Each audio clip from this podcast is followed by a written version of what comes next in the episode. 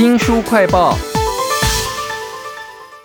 阿贝阿姆常常会记错孙子啊开学的日期，这是不是失智呢？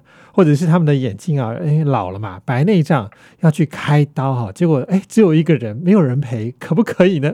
为您介绍这本书啊，叫做《终究一个人，何不先学快乐的独老》哈，请到了作者刘秀芝医师，刘医师你好，主持人周翔您好，各位听众大家好。我知道刘医师啊是单身，然后呢，您退休其实也很多年喽。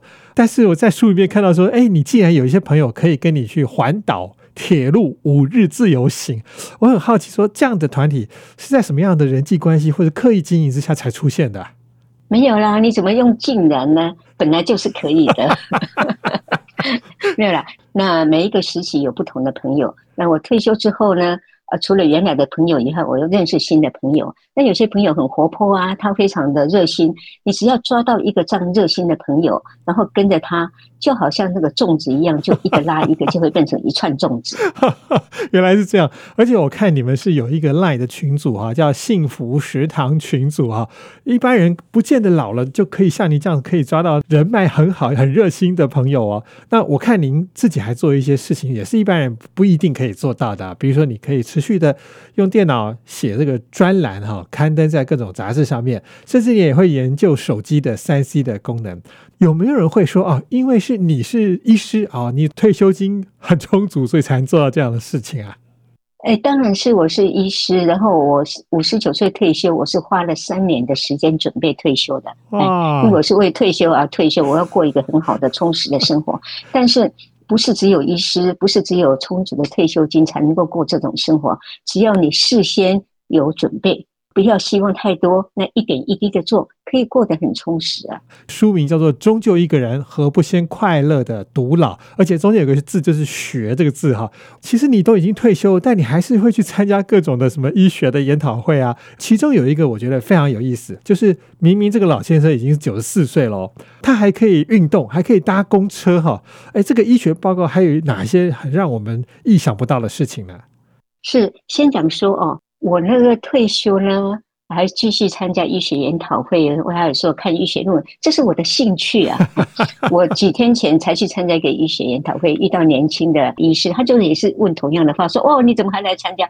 我说：“不一样哦，我现在来参加是我的兴趣 啊，按你们现在来参加是你工作上的需要，心态就不一样啊。所以我是退休，并不是说我对医学没有兴趣，我对医学有浓厚的兴趣，我只是说。”不想把我的生涯只在做医生这方面而已。哇，原来是这样。那回到你刚刚那个问题哦，九十四岁的老先生，那是我读医学期刊啊上来的一篇文章哦，它是发表在《老化神经生化学》，那英文就是 Neurobiology of Aging。那里面就叙述这位老先生呢，还可以自己开车啊，做投资啊。他以前是受高等教育，所以他就在动脑。然后就维持他的大脑呢，纵使有退化，认知功能还是好的。请大家去看那个书就好啦。可是您的这个写法会让我们更容易了解，说哦，原来他九十五岁后来过世了嘛？哈，医学研究上面发现说他其实有阿兹海默症的病变，但却没有失智这个现象，这给我们很大的鼓励耶。是是，这是我一生最大的鼓励的来源哦。呃，还有另外一个更有名的，就是美国的修女研究嘛哦。那就说，纵使年纪大了，大脑里面是阿兹海默症的大脑的病变，但是呢，你临床上没有失智，可以过一个很好的生活。我每次都用一个呃不太好的成语来讲，就是我败絮其中，但是我金玉其外。只要我功能好就好了呢。所以我是认为。像我这样子一天到晚在活动很多，在在动脑，搞不好我的大脑里面已经有阿兹海默症的病变啊，但是我没有失智。书名叫做《终究一个人，何不先学快乐的独老》哈，作者是刘秀芝医师。我知道您是神经内科嘛啊，也跟我们一般想象中跟那个老年失智非常有关系这个科啊。但是您五十九岁就已经退休了，还愿意读期刊论文，我觉得非常难得。你的书里面讲到独老这件事情，还有就是快乐。要怎么学哈？其实有很多的层面啊。有一个部分我觉得非常有参考价值，就是您个人的生活经验。一开始我不是说您有赖群主可以跑出去玩吗？哈，你还讲到好多，就是你自己去郊山啦、践行啦、旅游啦，也有一些你自己身体的考量，那怎么安排？有什么有趣的事呢？哎，还是要看这本书哦，因为没有办法一下子讲完。不过一个原则就这样，我可以独乐一个人自己独自相处，我很愉快。我需要很多独处的时间，我要写作，我要阅读哦，哎，要追剧啊，哎。但是呢，我也很享受跟众乐，跟大家一起欢乐。那一个原则就是我刚刚讲说，你要找到一个重要的朋友的话，他介绍你认识很多朋友嘛。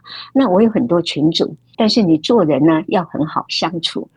如果你一天到晚在抱怨呐，或者是跟人家约好的时间临时又不去了，那搞不好就下次没有人找你去。我在书里面看到一个非常有趣的事情，其实跟老也有关系，就是你可能会听错人家讲说，哎，这道菜多少钱哈？那其中有一个红枣饭，这段我觉得很有意思。对这篇文章我很喜欢哦，我跟我的好朋友那次是只有四个人，因为开车嘛哦，去苗栗一家餐厅吃饭的时候。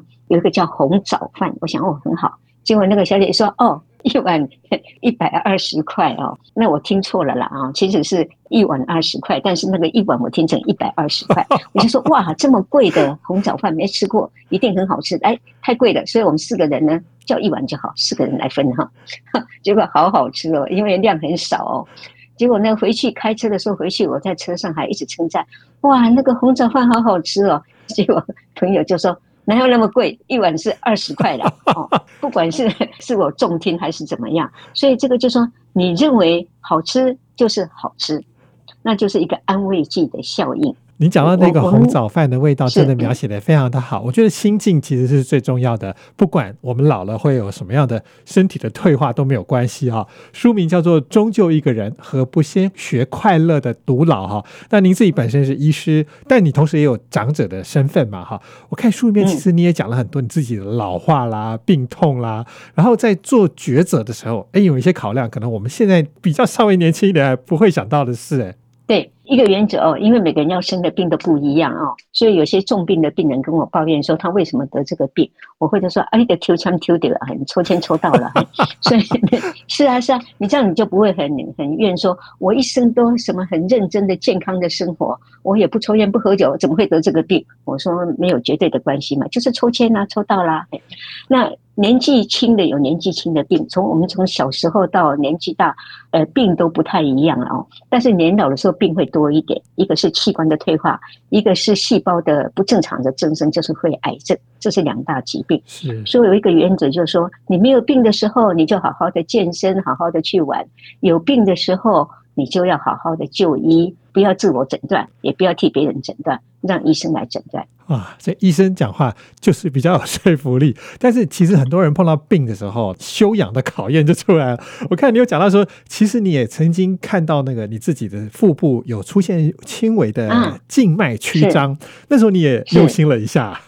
对，那篇文章写很好玩，其实是要从医学院的时候讲起。我们医学院念书哦，那么多种病啊。我那时候都没有想到说我将来会生什么病哦，但是有一个叫医学生症候群，那是国外的文章，说 医学医学生读到这个病，想说我会有这个病，然后就很忧愁、很焦虑，对不对？我一辈子没有这样子想哦，结果到老了之后，我一天看肚子怎么那个静脉曲张，跟老师以前教的那个肝脏硬化或者是肝癌的时候，那个肚子的静脉会曲张，因为那种呃侧支循环的关系。我想说哇，我终于有这个病了哦，但是我没有肝病啊，嘿。但是我有乳癌啊，会被乳癌转到肝脏啊，自己乱想，赶快去就医，所以我就找我以前跟我开刀的呃苏正熙主任，他一做说没有啊，乳房也没有，乳癌也没有复发，肝脏也没有什么问题呀，那我就说好，那我们就观察嘛。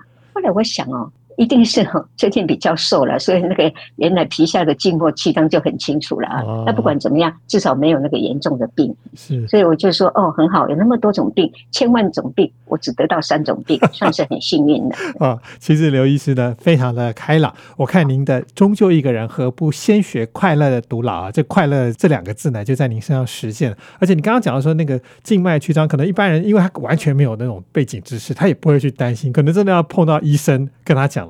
他才会注意到这个事，但总之就是所有人在面对所有自己身上会发生的这个老化或病变的时候，可以看看您这本书，了解一下用什么样的心态可以好好的跟这些老化该有的现象相处啊！也非常谢谢刘秀芝秀芝医师为我们写了这本书哦，谢谢您，谢谢。也请记得帮我们新书快报按个赞、分享以及留言哦。我是周翔，下次再会。